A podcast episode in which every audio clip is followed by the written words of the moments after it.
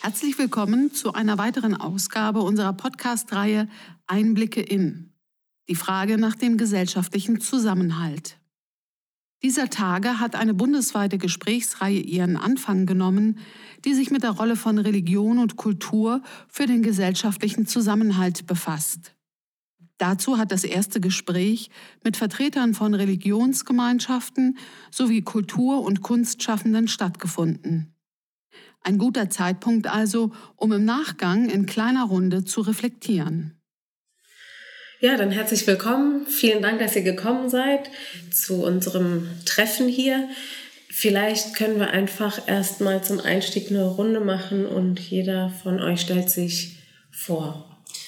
Ich bin Patricia Löwe. Ich arbeite bei der Guardini Stiftung, die sich für den Dialog zwischen Religion, Kunst und Wissenschaft einsetzt und ich bin von Haus aus Philosophin.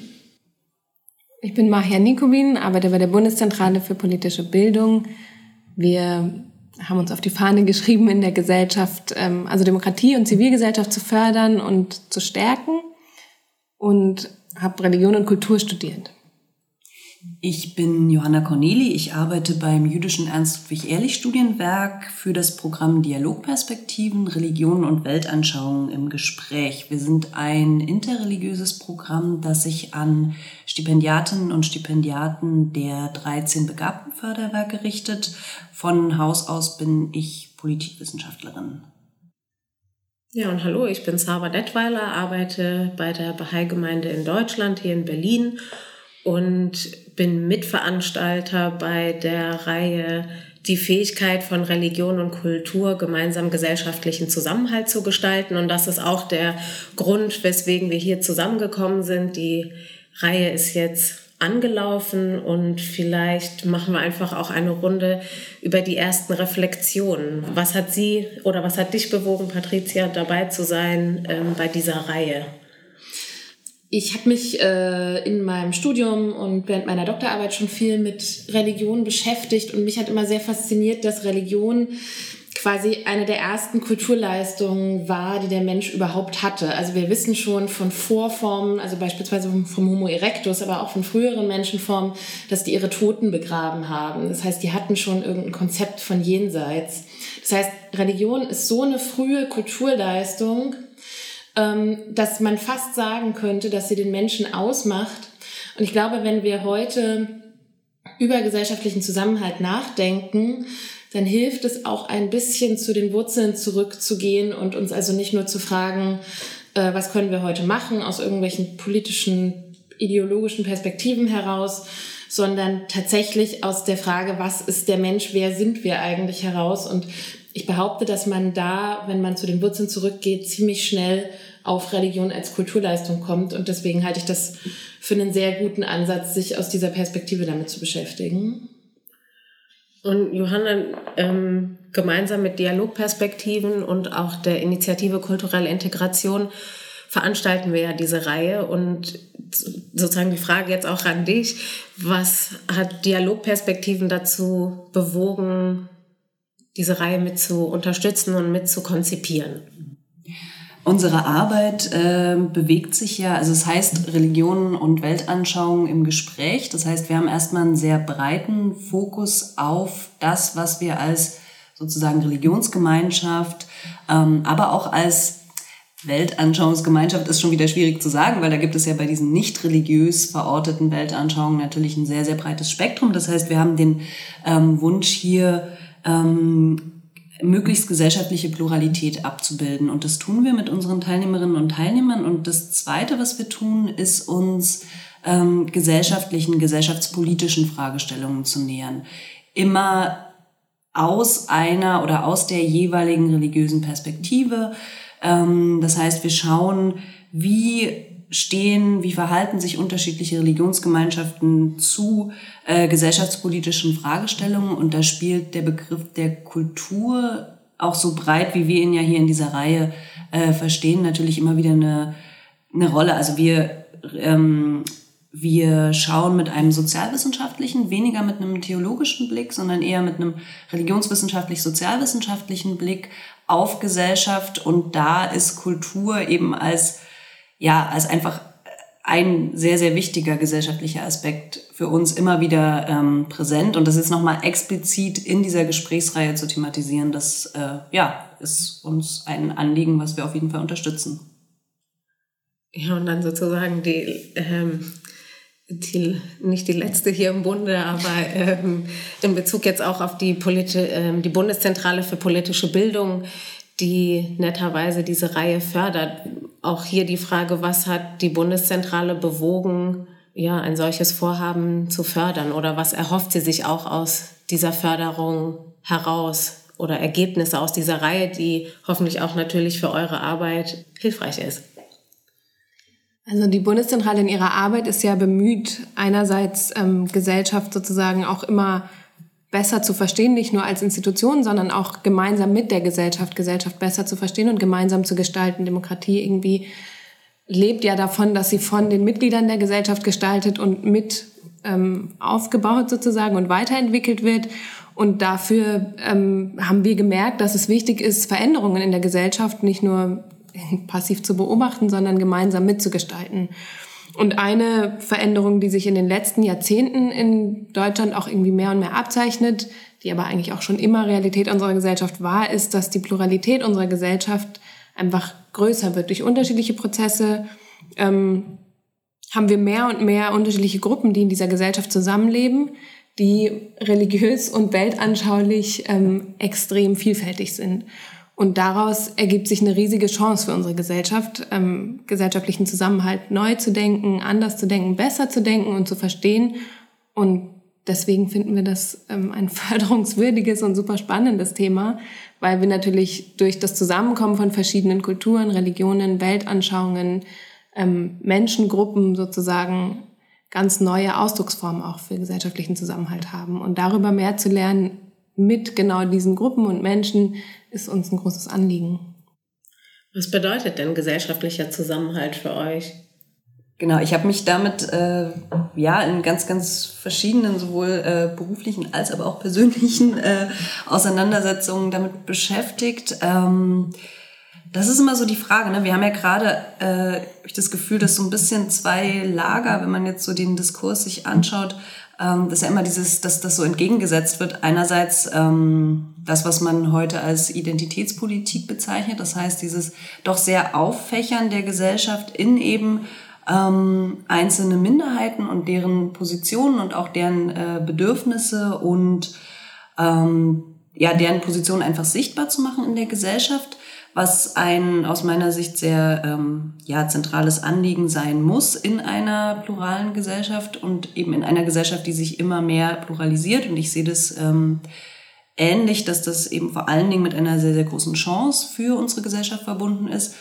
Äh, auf der anderen Seite dann eben der Vorwurf, dass diese Identitätspolitik zu sozialer Fragmentierung kommt und eben dieser sozialen, ähm, diesem äh, gesellschaftlichen Zusammenhalt entgegen äh, strebt. Ich äh, denke, dass das nicht die äh, Folge ist, die daraus äh, zwangsläufig sich ergibt, sondern eher im Gegenteil, dass diese Pluralität verbunden mit einer Solidarität untereinander, das heißt mit der Fähigkeit, dass man in dieser Unterschiedlichkeit und in diesen sehr, sehr diversen Gruppierungen unserer Gesellschaft sich dennoch irgendwie an einen Tisch setzen kann und gemeinsam nach Zielen, nach Möglichkeiten gemeinsamen Handelns, ähm, ja, nach Verständigung suchen kann, dass das nicht im Widerspruch steht und dass eben aus dieser Pluralität ein gemeinsames Projekt um die Gesellschaft als solche und als bunte und wie wir sie auch haben wollen, ähm, in ihrer Unterschiedlichkeit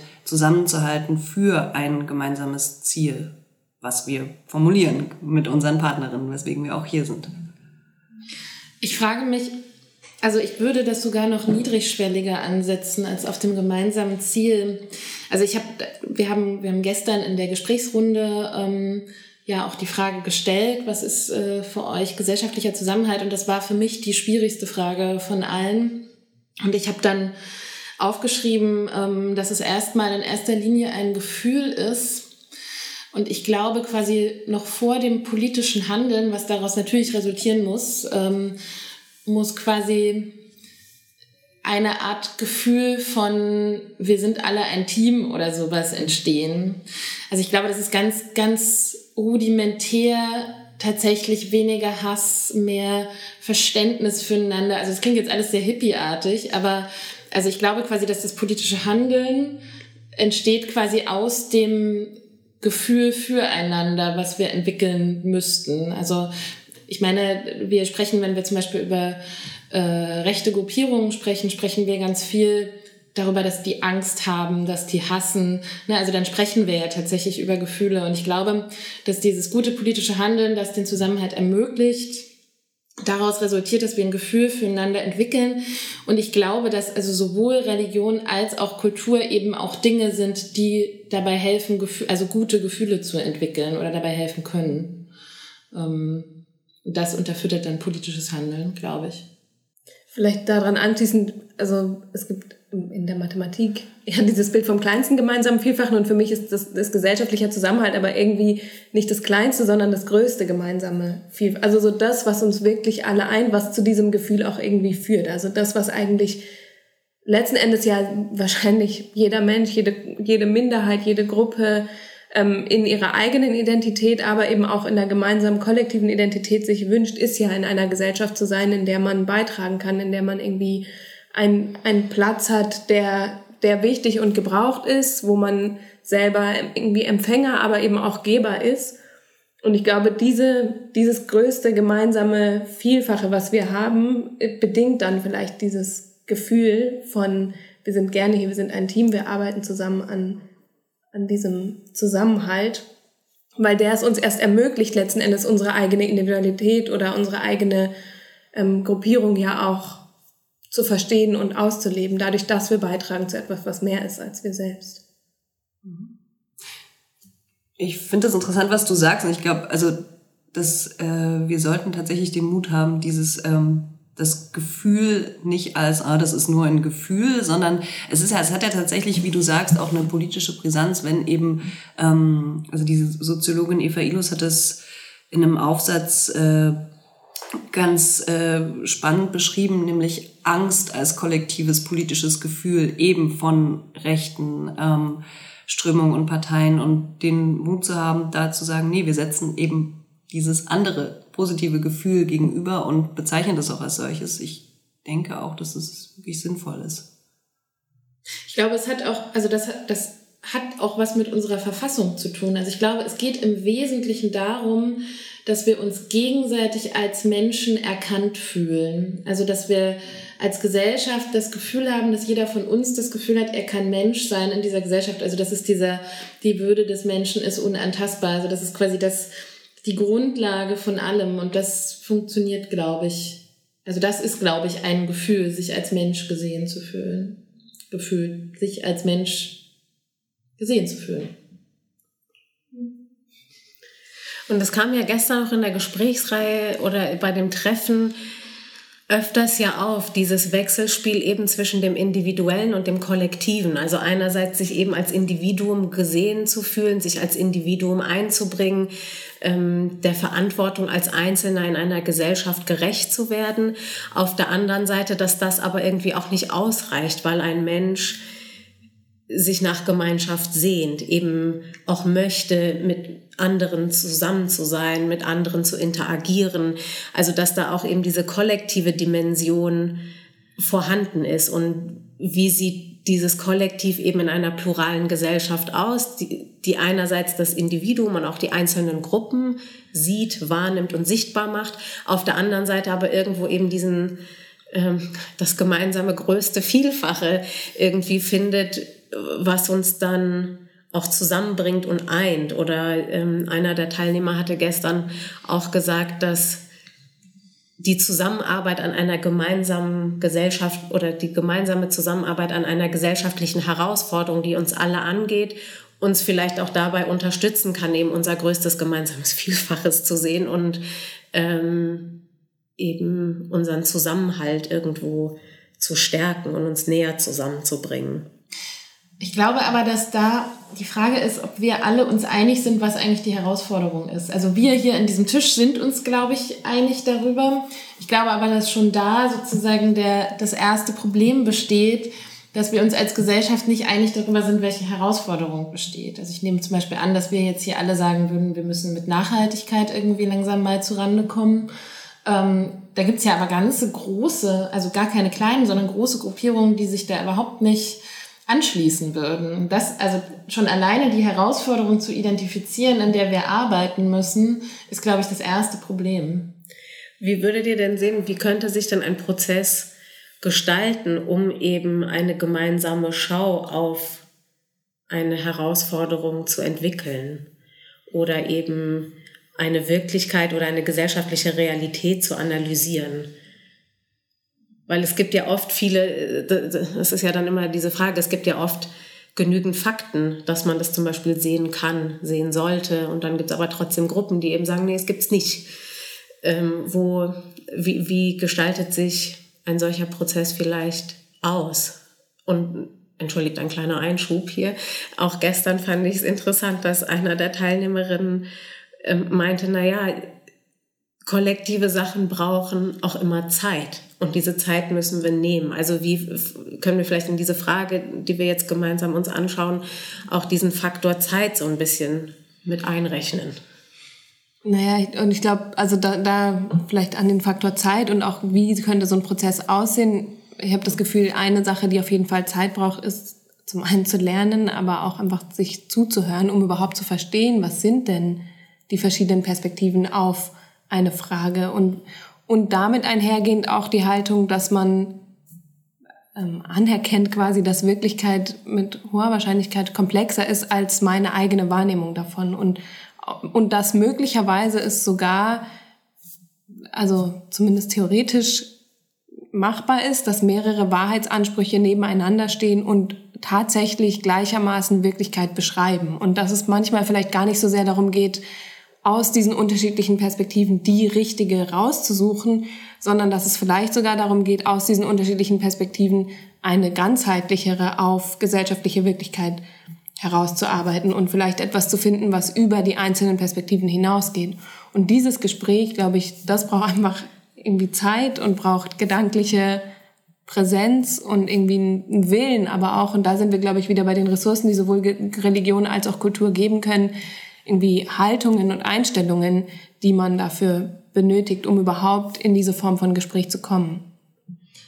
Ich frage mich, ob es, also ich glaube, das reicht nicht, dass unterschiedlichen, äh, unterschiedliche Wahrheiten gleichwertig nebeneinander stehen können. Also das ist natürlich ein sehr hehrer Anspruch und ein tolles Ideal und ich bin auch sicher, dass man das an der Uni zum Beispiel realisieren kann. Ich glaube aber, wenn du nach Castro Brauxel gehst oder in dieses brandenburgische Nest, aus dem ich komme, wirst du, da wird dir der Bauer sagen, was willst du eigentlich von mir? Ich glaube, dass die Herausforderung schon darin besteht, etwas mehr zu finden als nur es gibt viele gleichwertige Wahrheiten, sondern mhm. genau, also es muss diesen größten gemeinsamen Nenner, was auch immer das sein könnte, ist, ich glaube, es ist, es, es wird nicht mehr die Religion sein, also das, sondern Religionen sind heute auch mehrere Wahrheiten, die gleichwertig nebeneinander stehen müssen. Also wir müssen uns auf irgendeinen gesellschaftlichen Grundkonsens einigen, der diese Wahrheiten zusammenbindet irgendwie. Ja. Also ich meine, irgendwann im europäischen Mittelalter war das, äh, wir sind zwar alle verschieden, aber wir stehen eines Tages alle vom jüngsten Gericht. Ähm, dann müssen wir uns da verantworten und dann müssen wir mal gucken und wir wollen, haben alle nicht so richtig Lust auf Verdammnis. Ähm, das ist es eben heute nicht mehr. Was ist es also jetzt, vor dem wir uns verantworten, vor dem wir gut dastehen wollen? Also, das, und das ist schwer zu beantworten, finde ich, was es sein könnte. Wenn ich an den Prozess denke und weniger an die gemeinsame Vision oder die gemeinsame, diesen Nenner, ähm, dann finde ich es wirklich sehr, sehr positiv an unserer Reihe und an dieser Idee generell so vielfältige Akteurinnen wie möglich zu versammeln. Also eben, dass wir sowohl Kulturschaffende als auch KünstlerInnen, die ganz praktisch ähm, in diesem Feld tätig sind, dabei haben, eben um die Expertise von ganz, ganz unterschiedlichen Menschen da zu versammeln. Also es ist ja oftmals so, dass man sich trifft und irgendwie aus einem ähnlichen, sei es geisteswissenschaftlichen, religionswissenschaftlichen Kontext kommt, dass man für Organisationen arbeitet, dass man in diesem Bereich des äh, interreligiösen Dialogs oder auch ähm, innerhalb einzelner Religionsgemeinschaften sich bewegt, aber dass man diesen Kreis eben erweitert ähm, durch PraktikerInnen, durch ähm, Kulturschaffende. Und ja, ich, ich bin mir nicht sicher. Also ich, ähm, was diese gemeinsame Vision oder wofür machen wir das oder was wollen wir? Ich weiß es nicht. Ich weiß auch nicht, ob es tatsächlich irgendwie so einen Zwang braucht, wie zum Beispiel das Thema Nachhaltigkeit ja irgendwie eine Sache ist, die uns alle ganz konkret betrifft und auch sehr, sehr bald betrifft. Und ich glaube, dass sich da ähm, einfach die Notwendigkeit über die, sagen wir jetzt mal, üblichen Verdächtigen, die das irgendwie für sich erkennen, aber einfach auch äh, gesamtgesellschaftlich anerkannt wird. Ich weiß nicht, ob es immer diese Notwendigkeit bedarf für Menschen. Vielleicht ist das auch unser Nenner, um jetzt mal irgendwie, das klingt so negativ, aber ähm, vielleicht, wenn es, wenn es notwendig ist zu handeln, dann handeln wir. Aber ich, ich bin mir nicht sicher. Also ich würde mich, ich glaube jetzt, was dieses ganz konkrete Projekt angeht, auf den Prozess, dass eben so viele unterschiedliche Menschen beteiligt sind. Ähm, lass uns in einem halben Jahr sprechen. Vielleicht äh, haben wir dann die Antwort auf die Frage, was für uns in diesem Kreis die Vision sein kann. Ich weiß es nicht. Ist interessant, vielleicht sich da nochmal darüber auszutauschen. Ja, oder man kann vielleicht über den Prozess, was du gerade meintest, mit dadurch, dass es eine recht vielfältige Gruppe ist und auch sowohl altersgemischt als auch hintergrundsgemischt, und man es dem ja nicht oft in, in der Gesellschaft oder in diskursiven Räumen begegnet. Was für Lernerfahrungen ziehen wir einfach aus, der, aus dem Aufbau einer gewissen Gesprächsatmosphäre oder wie, wie ein solches Gespräch sich entfalten kann, eben über die nächsten drei Treffen. Was für Erfahrungen ziehen wir daraus, die man vielleicht dann rein prozesstechnisch jetzt gedacht vielleicht sozusagen nach außen hin tragen kann als eine Möglichkeit, über den Prozess zu lernen, ähm, eine ähnliche Schau, die zwar aus unterschiedlichen Perspektiven und auch ähm, unterschiedlichen, ja, aus unterschiedlichen Perspektiven bestehen kann, aber eben, ja, man Ähnliches dann doch sieht. Also sozusagen dieses Beispiel mit dem Elefanten, dass der eine den Rüssel spürt, der andere den, ähm, den Fuß und der andere den großen Körper. Äh, aber wir trotzdem uns dessen bewusst sind, das sind alles Elemente eines Elefanten. Und, ja.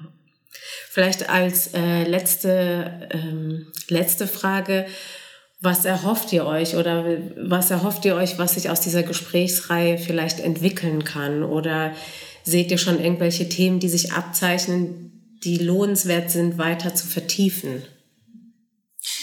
Naja, also ich glaube, es geht natürlich ganz viel darum, dass überhaupt solche Gespräche geführt werden und dass wir als Kulturschaffende, als Künstler, als Menschen im religiösen Spektrum, ähm, also uns auch miteinander vernetzen und also auch zukünftig gemeinsam an solchen Projekten tatsächlich arbeiten. Also ich glaube schon, dass die Vernetzung, die geschieht durch diese Gesprächsreihe, ist schon ein Teil des gesellschaftlichen Zusammenhalts, den wir uns quasi wünschen. Also wir wir ähm, reden ja nicht nur darüber, wie wir alle anderen dazu bringen könnten, an einem Strang zu ziehen, sondern wir bringen uns ja, indem wir miteinander reden, auch selber dazu, an einem Strang zu ziehen und sprechen über unsere Wünsche, über unsere Hoffnungen, was auch unsere Berufe angeht und äh, unsere Berufungen. Und ich glaube, das ist schon, also ich glaube, das ist schon sehr viel tatsächlich.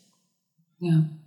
Netzwerk wäre auch das erste, was mir eingefallen ist und ähm Verbündete finden. Also im wahrsten Sinne des Wortes Verbündete finden für eine Idee, die man gemeinsam entwickelt und für gesellschaftlichen Zusammenhalt, für Visionen, die man gemeinsam entwickelt. Allein solche Menschen quasi in die eigene Arbeit, in das berufliche ähm, Umfeld zu integrieren, voneinander zu lernen, Ressourcen miteinander zu teilen und äh, ja, eben aus dieser vielfältigen Expertise zu schöpfen für die eigene und dann gemeinsame Arbeit. Wir haben ja vorhin auch so ein bisschen über den Faktor Zeit gesprochen. Ich glaube, eine Sache, die wir sicherlich auch mitnehmen oder die ich hoffe, die wir mitnehmen, ist, dass es sich lohnt, sich Zeit zu nehmen für diese Form von Gespräch, die vielleicht erstmal irgendwie auch ja, herausfordernd. Das haben wir ja gestern auch gemerkt. Es war gar nicht immer so leicht, sich über Sachen irgendwie in einer gewissen Tiefe auch Gedanken zu machen und einen Gedanken irgendwie vielleicht auch zweimal zu Ende zu denken und, und doch nochmal zu hinterfragen. Und das in einer Gruppe, wo man eigentlich nicht genau weiß, ähm, wer wie denkt und woher jetzt Leute kommen, weil sie so vielfältig ist. Und ich glaube, allein zu lernen, wie dieses Gespräch gehen kann, wie ihr auch sagtet, und ähm, zu sehen, dass diese Zeit, die man da investiert, gut investierte Zeit ist, weil sie eine wichtige Grundlage legt für alles weitere, was dann im Handeln, in der Vernetzung und so weiter folgt. Glaube ich, ne, auch das ist irgendwie ein großer Mehrwert und ein Gewinn. Ja, super. Ich bin auf alle Fälle gespannt auf die nächsten Treffen. Danke für eure Zeit und ja. bis zum nächsten Mal. Dankeschön. Danke. Vielen Dank. Das Gespräch geht weiter. Bis Mitte November sollen Erfahrungen und Erkenntnisse aus diesen beiden Perspektiven Kultur und Religion zusammengetragen und der Öffentlichkeit vorgestellt werden.